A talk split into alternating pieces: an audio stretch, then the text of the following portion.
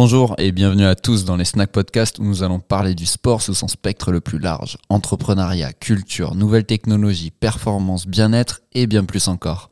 Nous sommes Maxime et Mehdi et le but, à travers nos échanges, est de vous partager un maximum de savoir sur ce sujet qui nous passionne et qui nous en sommes certains vous intéresse aussi.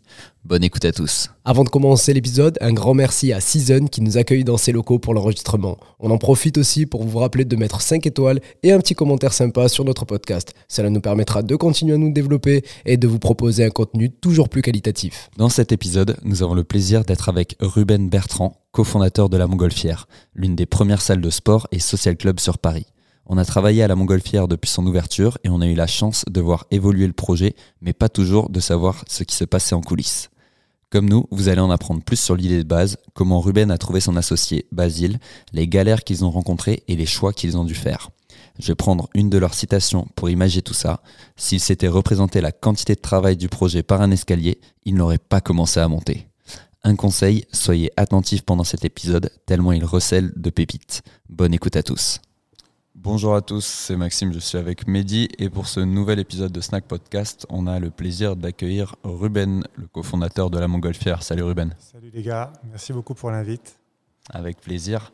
Euh, on va commencer directement par une petite présentation de toi. Est-ce que tu peux nous dire deux mots déjà sur toi, la personne, Ruben, Bert- Ruben Bertrand, pardon, qui est-il? Euh, alors, écoute, euh, bah, un des deux cofondateurs de la Montgolfière, voilà, club qui est ouvert à Paris depuis 4 ans, ex-coach.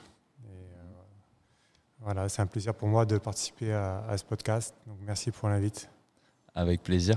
Euh, Ex-coach, tu as été coach pendant combien de temps déjà? J'étais coach pendant 6 ans. Et euh, donc de 2000, euh, je sais pas de bêtises, 2011, ou 2000, euh, 2011 à 2017 ou 2018. Ouais.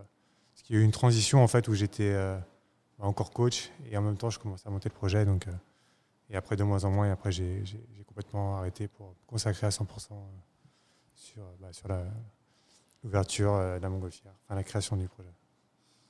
Euh, et du coup, tu as monté ça avec euh, Basile, c'est ça? Est-ce que tu Avec- peux me donner ouais. euh, un peu d'informations sur Basile qui n'est Ouais. pas parmi nous aujourd'hui? Euh, Basile, euh, donc, euh, bah, que j'ai rencontré d'ailleurs en faisant du sport et euh, qui me, voilà, me suivait parce que j'avais déjà commencé un petit peu à monter le projet et ça l'intéressait. Lui, il revenait juste de Londres. Euh, il, était, donc, il était en finance et euh, euh, voilà, ce projet l'intéressait. On avait partagé un peu le même constat en fait sur le, sur, on va dire le, le- marché des salles de sport, en, tout cas en France, et ce, qui- pourrait être amélioré, enfin ce qu'on pourrait apporter en plus par rapport à ce qui, existait déjà, pardon.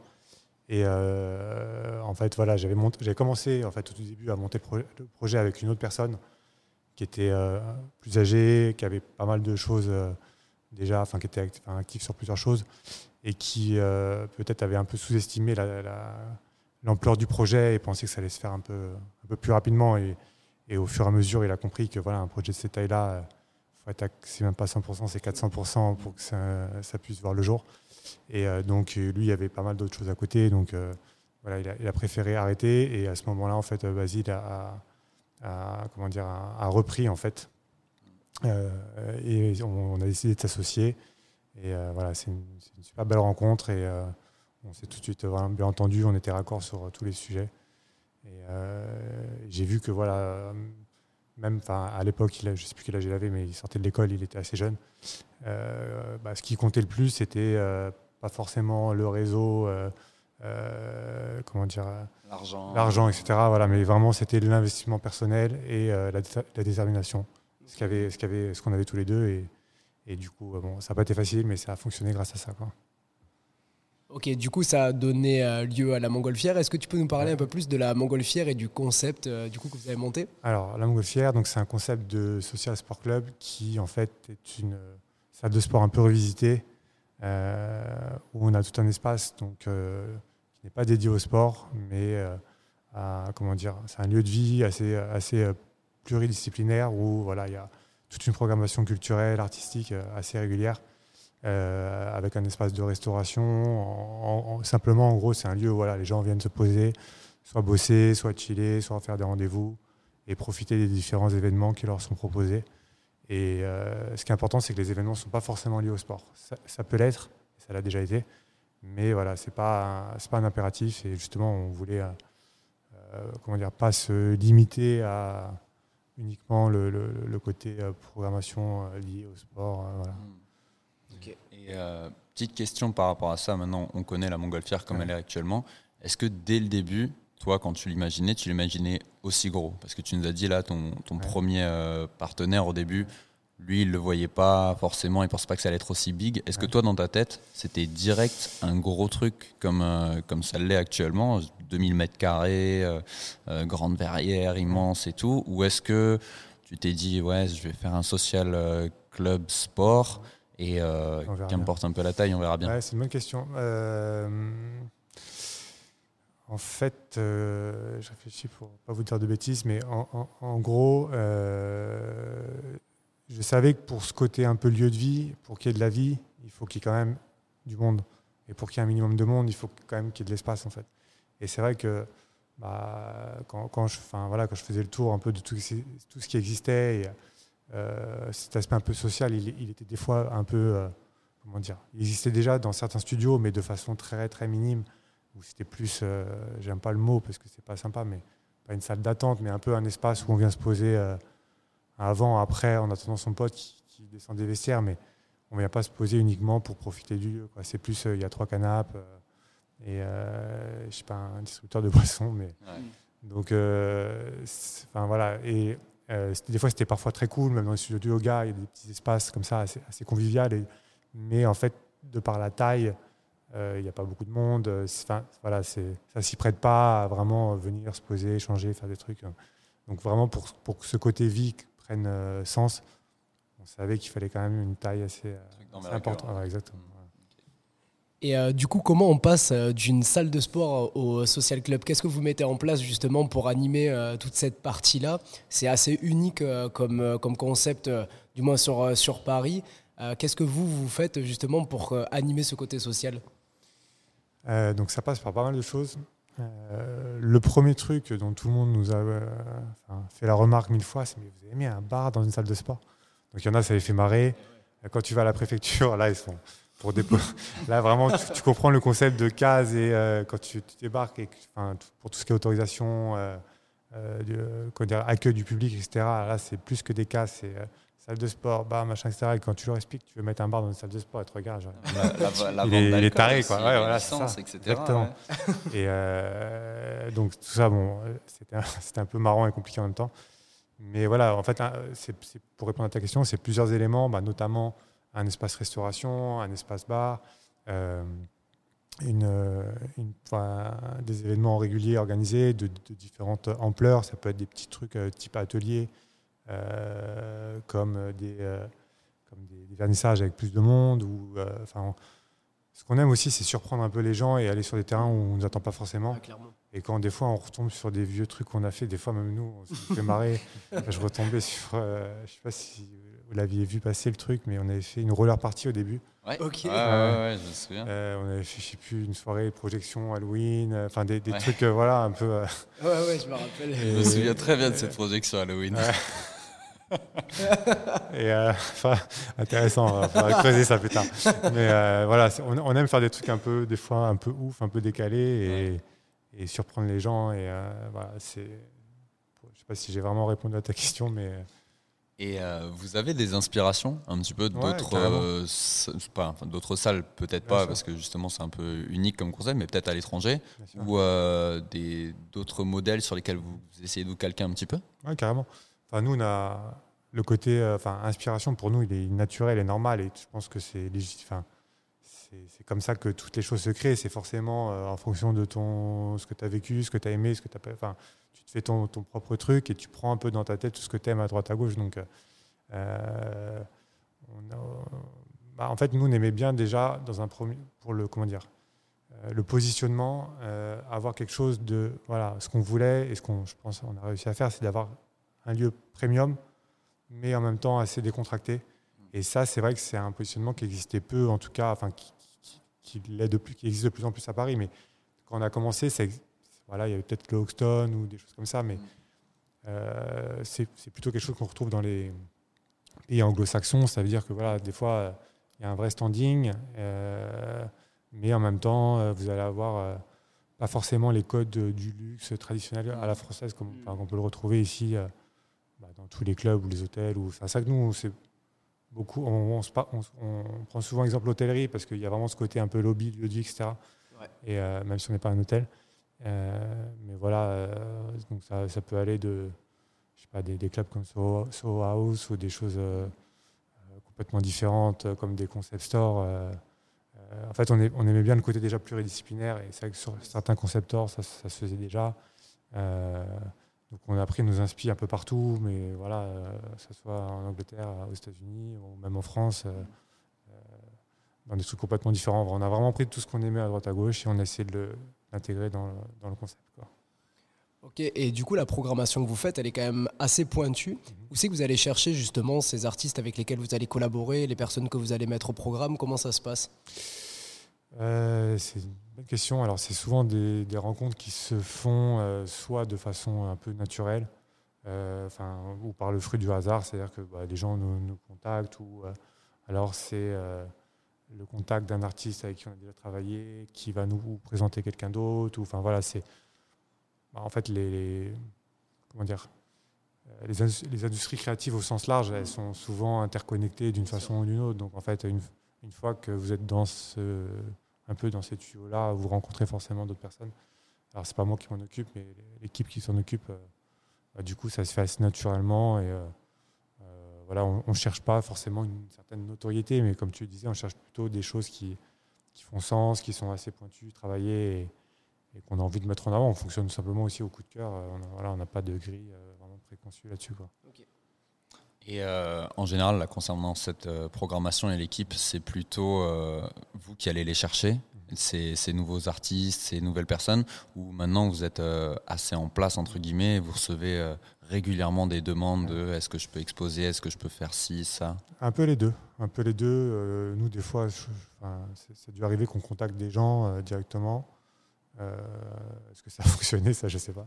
Mais, euh, mais ou des gens qui nous contactent. Ou, euh, enfin, honnêtement, c'est dans les deux, dans les deux sens.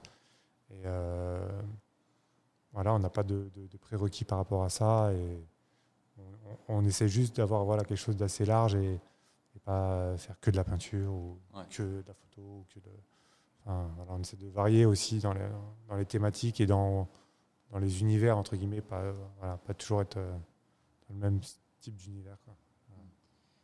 Et euh, je reviens sur, le, sur la partie sociale. Ce qu'on n'a pas dit, c'est nous, on se connaît depuis euh, déjà un petit moment. On a assisté vraiment au tout début euh, de la montgolfière.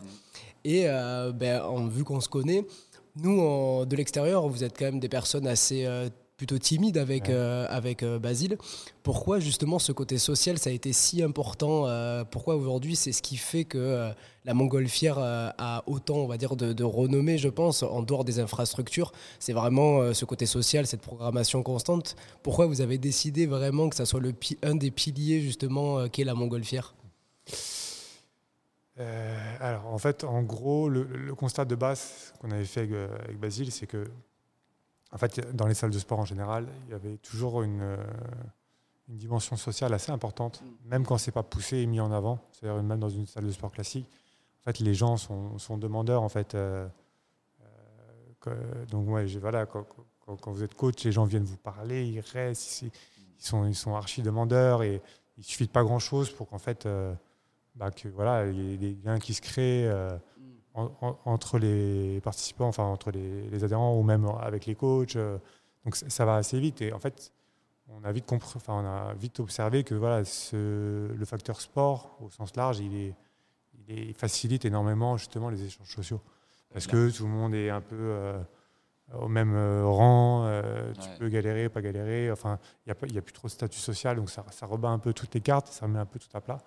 Et du coup, le- je ne sais pas pour quelle autre raison, mais je pense que les, ça se fait assez facilement. Et en fait, aussi, il y a peu de lieux quand on réfléchit, euh, même si on va, je sais pas, une ou deux fois ou plus. euh, en fait, passer une heure et demie ou deux heures dans sa semaine, en fait, il y a peu de lieux comme ça où on va passer deux heures, euh, trois fois par semaine ou une heure et demie, où on revoit quand même régulièrement les mêmes gens, etc. Ouais, Donc, euh, ouais. Ou alors c'est des collègues au boulot et c'est il y a toujours un rapport qui est un peu différent parce qu'il y a un contexte professionnel. Euh, ou alors, en fait, c'est un peu l'équivalent de l'école, la fac, ou quand on est jeune, en fait. Donc, euh, en fait, on avait remarqué que du coup, même sans pousser le truc, ça se faisait un peu naturellement. Mm. donc, on trouvait ça intéressant de pousser cet axe-là. Et je ne sais pas si je réponds réellement à ta question, mais carrément. Et en plus, franchement, vu de l'extérieur, ben, c'est un pari qui est réussi parce que ben, nous, on s'y entraîne, on y a travaillé. Et euh, ben, on voit qu'il euh, y a vraiment une mixité en plus dans les, euh, dans les échanges. On n'est pas sur quelque chose de très, très sectaire. Quoi. on a des artistes, on a des entrepreneurs, il y a des acteurs, il y a des chanteurs. Il peut y avoir des personnes ben, qui travaillent au classique sans être, sans être forcément sous un statut freelance ou autre. Et donc, du coup, c'était franchement un pari qui est bien, qui est bien réussi et qui est bien marché. Bah, c'est ce dont on est le plus, le plus content. C'est marrant que tu soulignes ça parce que tu peux dans ta tête tout ce que tu veux. Après, les gens que tu vas attirer, ça, tu ne le, tu le contrôles pas. Et tu peux t'imaginer un truc chambé dans ta tête. Et après, au final, en fait, tu te rends compte que tu n'attires pas du tout euh, la clientèle que tu avais voulu avoir. Et là, tu vas pas les mettre dehors. Et tu, enfin, voilà. En gros, ça, c'est un truc que tu ne contrôles pas. Et effectivement, on est très fiers enfin, d'avoir réussi à créer ce mélange-là. Parce qu'on a une vraie diversité, que ce soit homme-femme, âge, euh, comme tu l'as bien dit, tous les milieux, etc. Sans sélection en plus. Sans, sélection, sans casting. exactement. Sans sélection naturellement. Exactement. et ça, c'est vraiment un truc dont on est le plus fier. Et on, enfin, voilà, où, quand on repense à toute la globalité de l'histoire et de ce concept, c'est exactement comme on l'imaginait avec les gens, enfin, qu'on imaginait.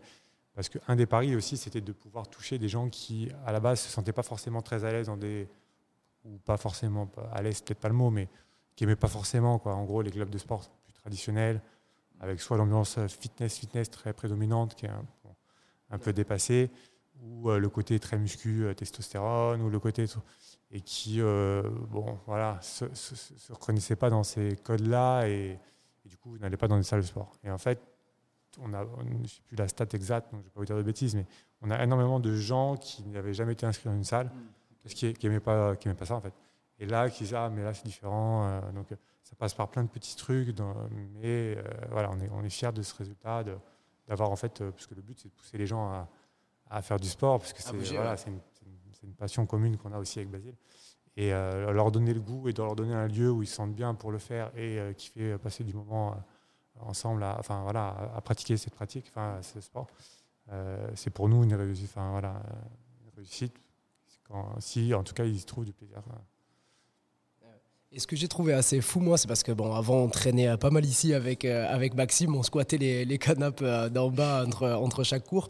Et on avait aussi pas mal de personnes, justement, qui, euh, qui venaient juste pour le lieu et qui disaient ouais c'est incroyable on m'a dit de venir visiter on m'a dit que l'infrastructure était folle. Et au final qui finissaient par s'inscrire alors qu'elles n'avaient même pas pour but de, de, de, s'inscrire dans une salle de sport. C'est au final le lieu qui a presque fait tout son qui a, qui a fait tout son charme. Et tu penses à que le lieu, justement, il y fait pour beaucoup, justement, dans le... Ah, c'est sûr. C'est-à-dire que le, concept, il existe en lui-même, mais c'est aussi le lieu qui lui a donné de la force. Et euh, pour ceux qui ne connaissent pas, il y a une architecture assez atypique où on a une grande verrière. Euh, c'est un bâtiment de 1850 avec des poutres en bois, enfin, qui a, beaucoup de charme. Et euh, effectivement, on a des curieux, des, enfin, des fois, pas des touristes non plus, mais les gens le week-end qui viennent en famille pour, visiter et qui sont, voilà, on leur en a parlé et puis ils sont curieux de voir à quoi ça ressemble. Et, euh, effectivement, ça participe, euh, comment dire, euh, au concept dans le sens où pour passer du temps, rester, voilà, la notion, comment dire, bien-être, elle passe aussi par l'espace. Et bah voilà, la lumière du jour, de la hauteur sous plafond. Euh, enfin voilà, pas de bruit de circulation, ou je sais pas, une vue sur le périphérique. Enfin, toutes ces choses-là font, toutes ces choses-là, pardon, font que on se sent bien et qu'on a envie de rester du, euh, passer du temps. Sinon, euh, c'est sûr que ce concept-là, comment dire, enfin, copier-coller dans, une, dans un ancien parking, ça ne se fait pas. Quoi. Et euh, du coup, on a connu euh, vraiment les tout débuts, comme je le disais tout à l'heure, de la, de la montgolfière. On a vu les débuts des programmations dont tu nous parlais euh, tout à l'heure. Comment t'expliques justement, après ben, une, période, une période de crise comme on l'a vécu, l'explosion, je dirais, de, de la montgolfière? Je trouve qu'on a, on est, on a vraiment switché d'une de peu de programmation, je vais dire, à quelque chose où on a des programmations quasiment tous les week-ends, hyper qualitatives, avec du monde qui vient. Enfin, nous, on l'a perçu comme ça, du moins euh, vu de l'extérieur. On s'est dit, bah, il y a plein de potentiel qui n'est pas exploité. Et au final, en quelques mois, j'ai l'impression que tout a switché d'un seul coup. Est-ce que c'est de l'organisation? Est-ce que Alors, euh, effectivement, donc déjà, il y a une meilleure orga- organisation au fur et à mesure euh, bah, que les, mois et les années passent. Forcément, on essaie d'être plus, plus carré, plus organisé, voilà, d'avoir une récurrence dans, dans les thématiques, euh, et que les gens se retrouvent un petit peu. Parce que c'est vrai qu'au début, ça partait dans tous les sens. ça avait son côté cool, mais bon, voilà.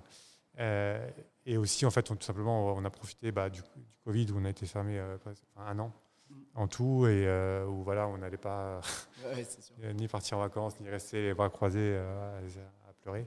Mais donc on s'est dit, voilà, on, on a, on a bossé justement sur tous ces aspects-là pour, pour essayer de, de, de rendre plus carré le truc, euh, de- voilà, sur tout- ce que tu as très bien cité. Euh, et ça fait plaisir que les gens le remarquent parce que voilà, c'est un effort enfin c'est un travail qu'on a fait et, et on tend justement à toujours, enfin en fait c'est jamais parfait. Le but c'est toujours essayer de s'améliorer et, et de, de rendre plus carré les choses et que voilà, euh, et que les gens euh, puissent, enfin ça puisse euh, comment dire en profiter aux membres qui viennent ici tous les. voilà. Euh, L'idée du restaurant en rond, Ouais. c'est né pendant cette période aussi? Oui, euh, en fait, euh, exactement. Euh, donc avant, on, travaillait avec un prestataire, avec Season, vous connaissez bien, qui, ça s'est toujours bien passé. C'était, cool parce que voilà, pour le démarrage, c'est vrai que c'était un, c'est un gros projet. Donc pour nous, la on vient pas du tout de la restauration, donc avoir un acteur qu'on savait sérieux et, et, et carré qui allait commencer avec nous, c'était pour nous un vrai confort. Euh, après, euh, donc, euh, au fur et à mesure, bon, des fois c'était compliqué parce que forcément, quand on avait, enfin voilà, des, nous, des- enfin, on voulait faire des choses et du coup, euh, eux n'avaient pas forcément les mêmes intérêts que nous, donc euh, des fois, bon, C'est toujours plus difficile. voilà, exactement. Et euh, donc, on, bon, on, est, on, on s'est posé la question clairement de se dire, voilà, en fait, bah, pendant ce Covid, tous les points qu'on pouvait améliorer, donc il y avait la partie événementielle, et on s'est dit, bah, peut-être que la restauration, euh, voilà, c'est le moment aussi de lancer. euh, ça a super bien fonctionné avec Season depuis le début, mais est-ce que nous, on n'essaie pas de créer notre propre euh, offre Voilà. Pour, donc pour la faire courte, et en gros, on, s'est lancé, on s'est fait aider parce qu'on vient pas de la restauration, on a pris des gens dont c'était le métier qui nous ont vraiment aidés là-dessus, qui, nous ont épaulés pour concevoir la carte, recruter, enfin tout le, tout le concept. Et, euh, et voilà, on a ouvert en fait à, à la rentrée en octobre, je crois. Euh, donc Ron, qui est un- le restaurant de, de la Montgolfière. J'invite tout le monde à venir euh, essayer. On peut venir déjeuner, dîner, euh, même si on n'est pas membre? Alors, on fait pas de dîner, on fait plus une offre de, on va dire, euh, de coffee shop, déjeuner, et le soir, euh, quelques petits tapas, mais c'est une offre assez, euh, assez courte le soir. Euh, le soir, c'est voilà, c'est ouvert à tout le monde.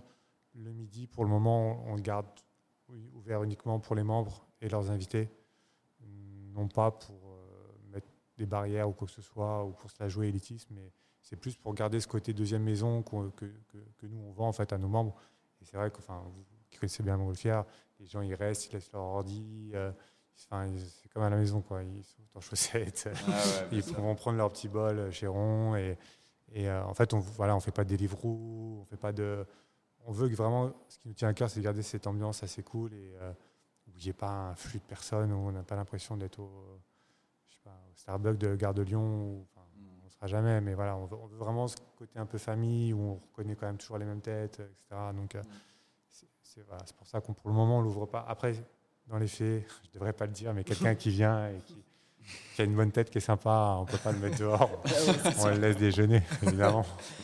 Et euh, du coup, la carte euh, de Ron, est-ce qu'elle a été faite en fonction de la population que vous avez ou alors Ouais. c'était uniquement des inspirations euh, qui étaient les vôtres et vous aimez bien euh, ça, donc du coup vous l'avez mis à la carte? Euh, non, non, c'est c'est- ouais, c'est- c'est exactement ça. C'est-à-dire qu'on avait fait un. On fait pas beaucoup de trucs comme ça, mais là, on s'est dit que ça valait le coup. De, de espèce de je sais pas comment on dit, questionnaire ou sondage qu'on avait envoyé par newsletter. Avec un peu, voilà, qu'est-ce que vous kiffez, qu'est-ce que vous kiffez pas, qu'est-ce que vous aimeriez retrouver, etc. Et les gens avaient vachement joué le jeu, en fait. On était assez étonnés, parce que, voilà, en règle générale, les, les questionnaires comme ça, tout le monde. Ça passe à la Tout le, monde, trappe. ouais, voilà, tout le monde zappe, et je comprends moi le premier. Et, euh, et donc, ils nous avaient répondu, etc. Et du coup, on s'était forcément. euh, enfin, on avait pris ça en considération, donc on avait établi l'offre.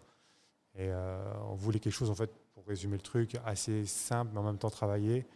Pas énormément de plats, parce que voilà, on a une cuisine ouverte, donc on n'a pas des gros fourneaux et, et lui aussi prête pas. Mais voilà, quelque chose qui change assez régulièrement, parce qu'on a en fait des gens qui, qui bossent quasiment là tous les jours, ou qui font, sont là tous les jours. Et euh, plus l'esprit cantine, où voilà, y a deux, trois plats, et ça change régulièrement, et, et avec euh, des, plutôt des circuits courts, euh, une saisonnalité des produits, enfin voilà, tout ça. quoi. Donc là, en fait, sur le restaurant rond, c'est euh, votre équipe qui travaille dessus. Et c'est tout ça. est en interne. Tout est en interne, exactement. Ouais. Ah ouais, ça a dû va- vachement faciliter les trucs. C'est vrai qu'une fois que tu as tout, euh, tout en ça, interne, ouais. tu peux te permettre de faire beaucoup plus de choses. Tu peux te Ouais, permettre euh, ben, d'explorer des idées, des trucs Ouais. comme ça, que ce que tu ne peux pas faire avec des prestataires. ouais. C'est ça, exactement. Et euh, donc, c'est, enfin, c'est une des raisons pour, la, pour laquelle on a aussi décidé de internaliser, parce que euh, on voulait vraiment un truc qui change régulièrement, etc. Et euh, en fait, quand tu es un prestataire comme ça, c'est, compliqué. Tu as, tes autres, euh, voilà, euh, t'as tes autres lieux, d'autres autres restaurants qui sont forcément ta priorité. Et euh, t'as- tu vas, tu vas pas faire ton offre en fonction d'un espace dans lequel tu as un, un corner food, mais plutôt toi, pour, pour ce que tu as envie de faire, et ce qui est, ce qui est normal en fait. Donc euh, voilà, et puis on- c'était aussi un petit challenge, un petit défi, parce que euh, c'est pas facile. Ouais, euh, c'est voilà, il y, a- il y a beaucoup de concurrence à Paris, il y a beaucoup de trucs euh, trop bien, et du coup euh, voilà, euh, c'était aussi un challenge de ne pas décevoir sur, sur, sur cet aspect-là. Donc euh, on a essayé de s'entourer des bonnes personnes, et puis on a recruté un bon chef et, et voilà et donc et puis on a uniformisé plein de trucs après je vais pas rentrer dans les détails mais pour ceux qui connaissent au début l'espace il était au, même endroit et on avait le Mm. grand espace qui était un peu quand on arrivait qui était vide toute la journée qui était ouvert uniquement le bar pardon le Mm. soir et c'était un peu bizarre de rentrer d'avoir ce grand espace vide et on voulait voilà que tout soit centralisé là-bas euh, plutôt que d'avoir un espace restauration et après un espace bar qui prenne le relais enfin voilà, je ne peux pas rentrer dans les détails, mais c'était plus une uniformisation totale et, euh, et aussi être maître de 100% de ce qui se passe chez nous, euh, que ce soit le staff, etc. voilà. Ok. Et euh, ce qui est intéressant aussi que j'ai remarqué, c'est que même pour la partie restauration, vous n'avez pas fait un truc classique d'une salle de sport. C'est-à-dire qu'il n'y a pas mon petit shaker de protéines, il n'y a pas euh, tout ça. Mais en même temps, il y a des bowls, comme tu as dit, qui peuvent faire un côté Ouais. un peu healthy intéressant. Et euh, le reste, ça reste euh, gourmand, qui correspond. Et ça, du coup, je pense que c'est vraiment d'avoir fait appel aux, aux membres aussi Ouais. pour ce sondage-là. Je pense que si maintenant, si vous aviez eu des réponses totalement différentes, en mode ouais, moi je veux mes shakers, je veux mes si. On en a eu, été- on en a eu ouais, quelques-uns, bah, mais j'imagine. après, c'était pas la majorité. Voilà, c'est ça. Mais c'est- alors, c'était très bonne question et bonne remarque. C'est nous ce qui nous tient vraiment à cœur, c'est ce côté-là, ce côté épicurien dans le sens où comment on voit le sport et notre vision du sport en général, c'est euh, passer un bon moment, se faire kiffer et c'est un peu une philosophie de pardon de vie générale qui s'arrête pas qu'au sport. Euh, C'est-à-dire que euh, bah, on, voilà, on peut aimer faire du sport, manger, je sais pas, des, je sais pas, enfin, des chips, de, de la bière, Mm. euh, enfin voilà, c'est pas interdit. On n'est pas des ayatollahs du OK, tu fais ton sport, Mm. tu as ton shaker de protéines, tu dois euh, te coucher à 21h. Enfin, ce, qui, ce qui au final est. euh, bon, c'est un peu. Bon, je comprends les- évidemment ceux les, les- dont c'est le métier, enfin les personnes dont c'est le métier, les, les sportifs de haut niveau qui doivent avoir une hygiène de vie irréprochable, et Mm. qui n'est pas facile pour eux, mais voilà, il y, a un- il y a un enjeu derrière et ils n'ont pas le choix en fait. Mais euh, nous, on voit plus le sport comme euh, une pratique quotidienne de bien-être général, ce qui n'empêche pas la performance, mais voilà, se- pouvoir se faire plaisir. euh, Justement, on fait du sport, c'est pour pouvoir se faire plaisir et euh, en, je sais pas, en buvant un verre de vin ou une bière, ce qu'on veut, ou euh, mangeant, ou en mangeant euh, pas forcément healthy à 100%, pour revenir à, à ta question. Donc, nous, ce qui nous importait, c'était plutôt d'avoir des produits bons, de bonne qualité, bio, circuit court, tout ça, plutôt que le côté calories Ouais. et compagnie et, chez- voilà, checker de protéines. euh, Enfin, voilà. Pour moi, en fait, la, la montgolfière, c'est euh, vraiment un, mode de vie. C'est ouais, Euh. Il y, a, il y a la partie sport, il y a la partie euh, culturelle, donc euh, loisir aussi en dehors du sport. On peut y manger, c'est vraiment, euh, voilà, ça, ça- ça s'inscrit vraiment dans un, dans un mode de vie au complet. Et je trouve qu'elle représente bien le lifestyle des personnes que vous attirez justement. Ouais, c'est bah, clairement c'est ça, c'était ça le but et, euh, et voilà, c'est que les gens puissent se sentir bien, que ce soit pour euh, à profiter du, enfin, des espaces sportifs, mais en même temps pour profiter de tout le reste et que ça, enfin, voilà, que ça colle avec euh, justement notre cible qui était justement des gens qui ne se retrouvaient pas dans la salle de sport. Donc, euh, si, si on dit ça et qu'on refait exactement tout ce qui existe bien dans la salle de sport, il n'y a, sûr. plus de sens. Quoi. Et euh, du coup, ma question suivante, elle est un peu liée, mais qu'est-ce qui fait pour toi, à ton avis, euh, la plus-value justement de la partie sportive par rapport à un social club classique, par exemple? Bon, le Hoxton, c'est pas un social Non, club, mais ça s'y apparente un petit peu. Euh, Soho House, etc. Là, qu'est-ce qui fait d'avoir mis d'abord Le côté sport ouais. Euh, Qu'est-ce qui fait la différence? Alors pareil, bonne question. Je pense que déjà en France, et moi le, enfin, le premier à la base, enfin, ce concept de club, il était assez... euh, les gens connaissent pas trop cette notion de club. Et on, s'inscrire uniquement pour euh, enfin, payer une cotisation juste pour appartenir à un club Mm. sans raison, on va dire, un peu concrète comme la pratique de sport, je pense que ça aurait été très compliqué dans le sens où euh, euh, bah, les gens n'auraient pas compris. Euh, il y a- des pays, euh, bah, en Angleterre, où il y a 1000 clubs et c'est normal d'avoir son club, etc. Euh, en France, c'est moins coutumier, on va dire. Et, euh, et donc, bah, déjà, nous, c'est quelque chose, enfin, voilà, moi, je du sport à la base, et c'est- quelque chose qui nous plaisait, tout simplement. Et on trouvait que ça faisait sens de lier les deux, dans le sens où il y avait ce côté communauté qui existait déjà dans un club de sport Mm. et euh, d'avoir vraiment un, comment dire, un, un prétexte assez récurrent de venir dans un espace, comme on disait tout à l'heure, en Ouais. fait, bah, le sport, ça collait bien. Et de pouvoir mettre tout ça autour, on trouvait que ça fonctionnait bien et ça n'existait pas vraiment, plutôt que de faire uniquement un, un club sans... Ouais. Enfin voilà. Ouais, ça aurait pu être un lieu de vie où il y a des ça. programmations, je paye euh, Exactement. 150, 200 euros par mois, et puis je veux voir des artistes, etc., voir des gens, euh, manger peut-être un petit bout. Effectivement, là, ce côté sport, et je trouve ce, ce point hyper intéressant, le fait que ah ouais, tu viens en fait régulièrement, naturellement là-bas pour cette partie-là. Et il y a beaucoup de gens, alors je te coupe, pardon, qui viennent à la base juste vraiment, euh, qui s'en foutent un peu du côté social club, etc., qui viennent juste pour faire du sport. Et en fait, ils- qui, malgré eux, ils découvrent le truc, et ils adhèrent, ils kiffent. Et, et en fait, là, ils, ils prennent conscience de la valeur ajoutée de ce concept de club, enfin de social club, alors qu'à la base, ils venaient, enfin, ils venaient pas pour ça en, en- en premier, en premier lieu. Quoi. Ils venaient juste pour euh, voilà, être adhérents dans un club de sport. quoi. Et après, ils se rendent compte du truc. quoi.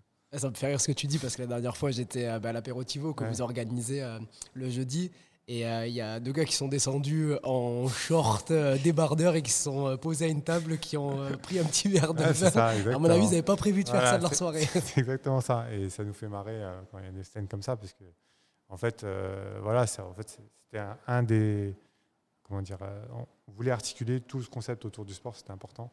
Et euh, on, se- voilà, on se rend compte que ça fonctionne bien et que. euh, ça. des- des- comment dire voilà, Des gens qui découvrent le truc et qui sont contents de- d'en profiter, quoi. Grâce, grâce au sport. Et euh, du coup, euh, comme on s'est dit, la programmation elle a vachement évolué. Ça, vous avez euh, vraiment switché après, après Covid, je dirais, si on doit mettre un marqueur temporel. Est-ce que ben, par rapport à vos équipes aussi, ça, ça a changé la manière dont elles, euh, elles s'organisaient, la manière dont vous distribuez les tâches? Je suppose que comme tout type de boîte, au début, quand on commence, tout le monde fait un peu tout et, euh, et, euh, et voilà. Et est-ce que ben, le fait d'avoir très certainement par la suite un peu plus donné des tâches bien définies à chacun, ça vous a permis aussi de C'est évident. Euh, au début, comme, enfin, voilà, comme toute, parce qu'on est une start-up, bah, tout le monde fait tout. euh, moi, j'étais en train de, je sais pas, en même temps, euh, enfin, je sais pas, euh, acheter des, des, des trucs de sport et en même temps poster une story sur le sur l'événement du week-end. Enfin voilà, ce qui était ce qui était ce qui était cool et qui qui, était, qui est normal dans un début où tu as ce côté vraiment couteau suisse très polyvalent. Mais en même temps, ça a une limite parce que si tu veux passer à une étape supérieure, être, plus carré, euh, essayer d'avoir vraiment ta propre patte, euh, être, régul- enfin, être euh, cohérent dans la succession de ce que tu vas poster, par exemple, sur les réseaux, etc. Enfin, à chaque fois, tu te rends compte que c'est un vrai métier, et que toi, tu bricoles, tu vas y arriver, ça passe un peu, mais en fait, bah, quand tu vas chercher des personnes euh, dont c'est le métier et qui se consacrent qu'à ça, euh, bah, ça change tout. Quoi. Et effectivement, c'est c'est une bonne remarque. Et euh, je sais que, enfin, j'ai l'impression qu'au début, en tout cas, il y avait pas mal de privatisation par des marques, par autres, etc. Je sais que vous en avez justement euh, refusé certaines de, de renom. Euh, je ne sais pas si c'est encore présent, ce côté euh, privatisation. Euh, J'ai l'impression que ça l'est un petit peu moins. Ouais. Et surtout, comment vous avez fait pour refuser d'aussi grosses marques sans les citer? C'est très, très observateur. En fait, ouais, c'est exactement ça. C'est-à-dire qu'au début, bah, forcément, le temps que. Parce que voilà, on a un système de, de cotisation, donc, euh, de- donc les gens s'adhèrent, etc., enfin adhèrent, etc. Et, et donc forcément, ça se remplit petit à petit. Donc au début, bah, quand on est ouvert, il n'y a pas grand monde. Et quand tu fais des privates, bah, en fait, euh, dans un lieu plus- qui est ouvert au public, bah, forcément, plus tu as de monde, plus c'est gênant. Donc euh, au début, ça nous faisait marrer. et enfin, c'était cool d'avoir des rentrées parce que voilà, on, fallait bien qu'il y ait des rentrées aussi et qu'il y avait bah, le temps que petit à petit les adhérents arrivent et que les gens voilà, nous découvrent parce qu'on n'existait pas avant. Euh, voilà, on faisait des, shootings, euh, des, privates, même des fois, voilà, avec des trucs. euh, euh, je sais pas, des, je me rappelle plus, mais sur l'entrepreneuriat, enfin vraiment comme un espace de- d'événementiel. Euh, et petit à petit, bah, en fait, on, se rendait compte que voilà, plus il y avait le nombre de membres grandissait, et ils avaient pris leurs petites habitudes. Et ben, quand on faisait ça, ça les gênait parce que es en train de faire ton sport, tu as, toute une équipe qui débarque avec des- du matos, du truc, des shootings. Ah, excusez-nous, machin. Enfin, Ouais. Bon, ça allait un temps, mais ça allait déranger les gens, ou même au rez-de-chaussée, euh, parce que des fois, on ne communiquait pas forcément dessus. Euh, Il y avait des gens qui avaient programmé, euh, je sais pas, une, un rendez-vous important, euh, et ils pensaient voilà, utiliser cet espace. Et en fait, il y avait, je sais pas, un truc énorme de, de 60 personnes qui, qui faisaient je sais pas quoi, et du coup, ils arrivaient à se dire, wow, euh, c'est quoi ce truc? Euh, J'étais pas au courant et tout, et bon, forcément, euh, ils repartaient un peu vénère et tout ça. Donc, donc voilà, on, a compris que ça, avait une certaine limite, et que si on voulait justement que les gens prennent leurs habitudes, se sentent, enfin, tout ce qu'on a dit tout à l'heure, comme chez eux, etc., il fallait quand même bah, limiter ça. Quoi. Donc. Et c'est marrant parce que du coup, en fait, euh, si quelqu'un arrive maintenant à la montgolfière, il se dit, c'est quelque chose qui est hyper charté. euh, depuis le début, à mon avis, ils savent exactement où ils vont. Au final, j'ai l'impression que ça s'est vraiment construit petit à petit avec euh, l'expérience, avec les retours clients. C'est vraiment quelque chose qui a évolué la montgolfière avec, avec le temps. Votre vision aussi a très probablement dû évoluer. Et c'est ça que je trouve ça cool parce que ben, y a certains projets qui voient le jour qui sont brandés de A à Z, de l'expérience client du début jusqu'à la fin. Et vous, vraiment, j'ai l'impression que vous l'avez fait évoluer en fonction des personnes qui étaient euh, présentes là. Et je trouve que c'est cool parce que ben, justement, euh, le côté social, en fait, il prend tout son sens aussi. On est à l'écoute de l'autre. Et euh, je trouve que vous l'avez bien fait. C'est exactement ça, parce que enfin, tant que tu vis pas de certains trucs, tu t'en rends pas compte en fait. Et des fois, tu peux avoir des marques très cool qui te contactent et qui te font, qui peuvent t'envoyer du rêve, te dire, faire, je sais pas quoi, un défilé, un truc. Et toi, euh, tant que t'as pas vécu un peu le quotidien ici, tu peux te dire ah mais trop bien et tout euh, pour ton image et tout. Et en fait, tu te rends compte que ça va juste euh, euh, te fumer ton bâtiment. les, les- les- les gens qui vont être là, ils vont être trop saoulés, qu'ils vont ça va être énormément de sollicitations, ils vont devoir faire un montage, un démontage, enfin, ça, ça prend des proportions, enfin, tout le, le back-office que tu vois pas comme ça quand tu le vis pas. Et en fait, tu te dis, ah ouais, en fait, c'est cher payé. Enfin, c'est c'est pas cher payé par rapport aux emmerdes, par rapport à, à tout ce que tu. Et euh, donc, des fois, en fait, on préfère même décliner plutôt que de, de proposer des fois des. euh, Une espèce de compromis Ouais, qui voilà, vend à, à personne. En fait. Ouais, c'est ça, exactement. C'est- cool parce que je trouve que ben, ça permet aussi de mettre en lumière le fait que ben, qu'une culture euh, d'entreprise, euh, parce que ça, la montgolfière reste une entreprise, elle peut évoluer en fait avec le temps, Ouais, euh, les choses peuvent changer. Il faut d'ailleurs. et ouais, c'est sûr. impératif parce que si tu restes un peu bah, basé sur tes acquis, enfin pas tes acquis, pardon, mais euh, ce que tu pensais être euh, la bonne chose au début, c'est forcément, euh, enfin il faut savoir toujours se remettre en question et, pas rester campé sur ces positions que, tu, que tu pensais bonnes à certains temps, mais voilà, tout bouge et, je pense que c'est- facile au début, mais je pense que c'est un, des- un des pièges possibles après. C'est-à-dire que les années passent, tu penses tout savoir, tout connaître, et en fait, non, toujours un peu se remettre euh, à jour, en, question, etc. Je pense que c'est valable dans. Euh, j'ai pas beaucoup, c'est, ma première entreprise, mais je pense que c'est valable dans toutes les entreprises euh, du monde. Euh, voilà, si tu veux rester connecté et pas te faire dépasser par, euh, par, par tout le reste. Quoi. Et euh, est-ce que tu peux nous raconter justement une petite anecdote de la montgolfière? Parce que je suis sûr qu'il y en a pas mal quand on construit un lieu aussi énorme que, que celui-ci. Vous avez dû en voir euh, un peu euh, des Ouais, vertes et des pas mûres, ouais. comme on dit. Alors, il y en a pas mal. J'hésite. euh, voir ce que tu peux dévoiler ou pas. Ouais, voilà, c'est ça. Euh, non, alors une petite anecdote marrante, euh, enfin marrante. Euh, quand on a commencé, qu'on voilà, on cherchait, donc euh, on avait déjà le lieu, etc. On, voilà, on avait av- avancé, on cherchait en fait un, un architecte pour la déco, etc. Et euh, on avait contacté euh, Philippe Stark. Ok. Je sais pas, je sais pas Juste ça, juste ça. les mecs voient les trucs en grand tout le temps en fait. Et, euh, et, euh, donc, euh, bon, enfin, parce qu'on envoyait, on, était très bouteille à la mer, en fait. On s'en foutait, on, on était un peu inconscient, un peu, un peu bête, je pense, c'est stupide. Et du coup, on, voilà, on envoyait des trucs comme ça, des fois. Moi, Des fois, on contactait des footballeurs sur Insta, enfin, des trucs. des, des mecs de la NBA, c'est bon. On en rigole quand on, y, quand on- y repense. Mais en gros, et un jour, un matin, euh, je descends, je, je vois un message vocal, et c'était c'était Philippe Stark Mais non. qui m'avait fait une note vocale. euh, Oui, machin, euh, euh, c'est Philippe Stade, nana, et, on, on peut venir, etc. Enfin bref, on- il vient, il débarque de Londres. non, non, pardon, il débarque de, je sais plus d'où il débarque, mais euh, mon associé était à Londres, donc c'est un, un peu une star. Donc j'arrive le dimanche à 15h, mon associé qui rentre en express et tout, pour lui faire visiter le lieu. Et euh, très sympa, il est venu avec sa femme et tout. On a pris un café, il a visité le lieu et tout. et il était assez enth- enthousiasmé. Et, euh, et la petite anecdote marrante, c'est qu'au final, euh, arrivé en bas au rez-de-chaussée, donc voilà, comme je disais tout à l'heure, c'est un atrium en fait, donc c'est une pièce assez euh, volumineuse avec une grande hauteur sous plafond, etc. Et qui était vide à l'époque parce que voilà, on n'avait pas fait, les- on n'avait pas aménagé. Et il a poussé un espèce de cri, euh, un peu, euh, voilà. Et il a fait ah, faudra corriger l'acoustique. Et après- et après, bon, au final. Et au final, ça s'est pas fait parce que je pense qu'ils, enfin, quand, quand on leur a envoyé un peu notre plaquette avec nos chiffres et tout, ils ont dû voir qu'on avait euh, un budget de- de- de- d'escargot, donc et que, bah voilà, forcément, le mec il a fait le, le yacht de Steve Jobs. Je pense qu'un mec d'une taille comme ça, il a besoin, enfin, il a, il, veut faire ce qu'il veut, il veut pas être limité niveau budget. Ouais, donc, bah, euh, le Il- devis aurait été magnifique. voilà, c'est ça. Et au final, après coup, euh, bon, ça nous a amusé parce qu'on s'est dit qu'on avait été dingue de, de- de le contacter parce que de toute façon, on n'aurait jamais eu le budget pour. Mais bon. C'est super cool quand Ouais, même. voilà, c'était marrant. Mais il est très sympa et lui, sa femme d'ailleurs, euh, s'ils écoutent un jour ce podcast, je leur passe le bonjour.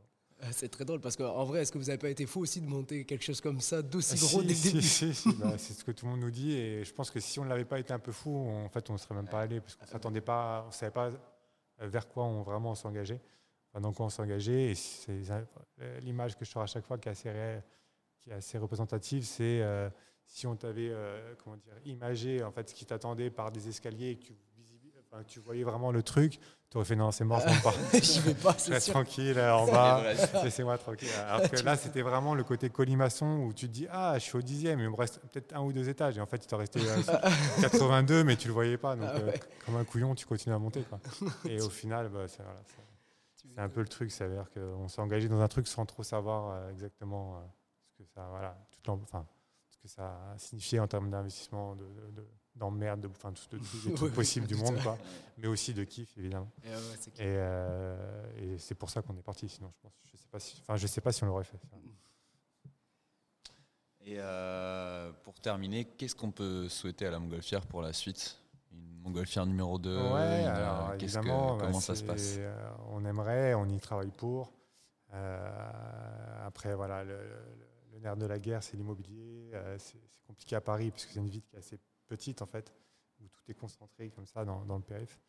Mais euh, donc, bon, on, on y travaille. euh, on, est persuadé que c'est un concept qui peut fonctionner. euh, il y a plein de quartiers sympas qui seraient contents d'avoir une montgolfière et, nous, on serait contents d'aller s'implanter dans ce quartier, dans ces quartiers-là. Donc voilà, que ce soit à Paris, en province, etc. On est attentif à ce qui passe et euh, après l'avenir, l'avenir nous le dira. Eh ben, écoute, euh, Ruben, merci beaucoup euh, de nous avoir accordé euh, ton temps. J'espère que vous avez aimé ce podcast autant que nous. C'était très très cool de, de pouvoir échanger avec toi parce qu'on te connaît, nous, en tant que coach. Ouais. Donc, donc très cool. Eh ben, merci beaucoup. Bah, merci à vous deux et belle, enfin, belle initiative et vraiment j'ai hâte d'écouter tous les, tous les podcasts qui vont suivre. Euh, encore merci euh, pour cette invitation. Merci pour votre écoute. On espère que cet échange vous a plu autant qu'à nous. N'oubliez pas que vous pouvez nous suivre sur les réseaux sociaux si vous voulez en savoir plus sur nos aventures. Et bien sûr de nous mettre 5 étoiles parce que ça fait toujours plaisir. Et si vous mettez un commentaire au passage, ce serait incroyable. Merci à vous et on se retrouve très vite pour un prochain épisode. Know, know, know how it is, super street like a concrete